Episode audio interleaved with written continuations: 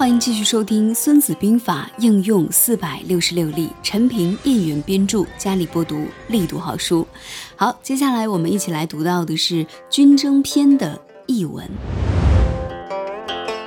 孙子说：“大凡用兵的法则，将帅受领国军的命令，从组织民众编成军队，到同敌人对战。”在这过程当中，没有比与敌人争夺有利的制胜条件更困难的。与敌争夺有利的制胜条件最困难的地方，又在于如何通过迂回曲折的途径达到禁止的最佳目的。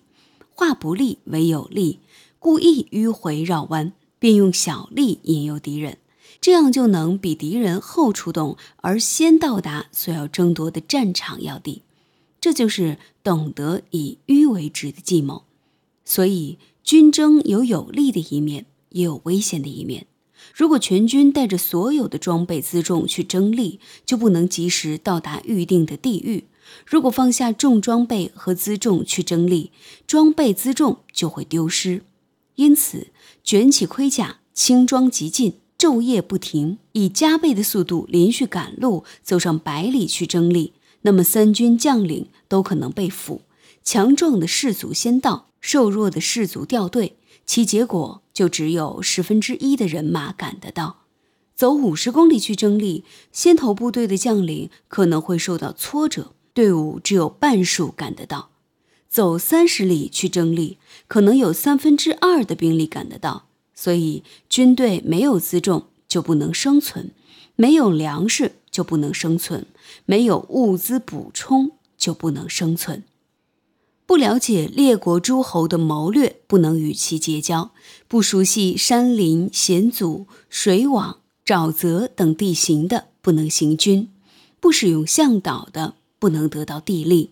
用兵打仗要奇诈多变，才能胜利。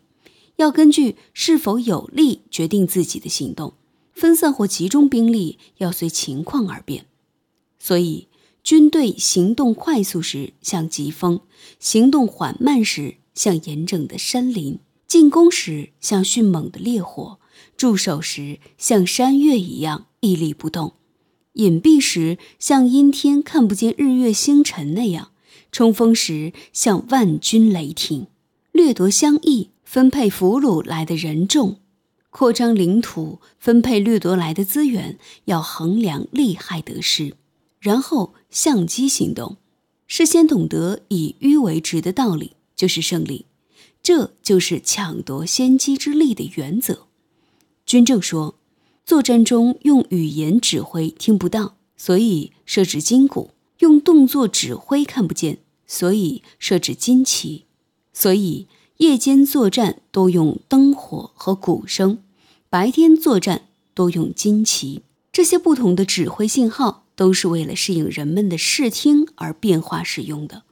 军队行动统一了，那么勇敢的就不得单独前进，怯懦的也不得单独后退了。这就是指挥大部队作战的方法。所以，作为敌人的军队，可以打击他的士气；用于敌人的将领，可以动摇他的决心。军队出战时士气饱满，过一段时间就逐渐懈怠。到了后期，士卒就会气节思归，所以善于用兵的人要避开敌人出来时的锐气，等到敌人怠惰疲惫的时候再去攻击他。这是掌握军队士气的方法，以自己的严整来对待敌人的混乱，以自己的镇静来对待敌人的轻躁。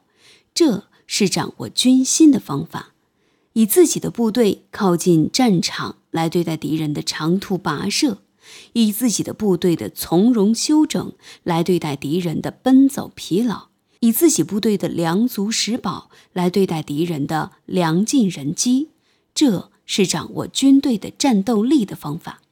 不去拦阻旗帜齐整、部署周密的敌人，不去攻击阵容严整、实力雄厚的敌人，这是掌握机动变化的方法。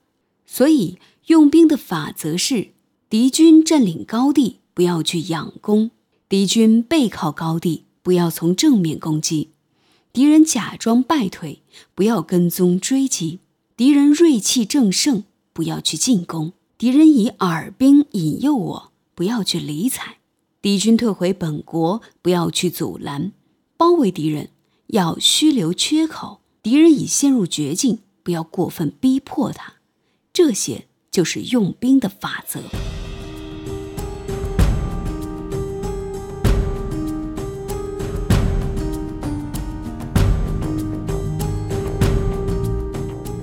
以上就是《孙子兵法》应用四百六十六例当中关于军争篇的译文的分享。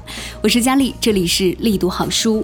接下来呢，时间当中呢，我们在下一期会继续分享到的是以军争篇为一个基础，分享到总结的第十四计：以迂为直，以退为进。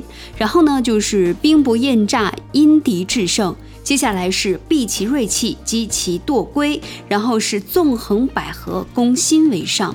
这是在军争篇当中总结出来的这几计啊，非常期待接下来的内容。如果你也喜欢佳丽的分享，喜欢这一本书，喜欢《孙子兵法》的话呢，一定要多多的和佳丽进行互动。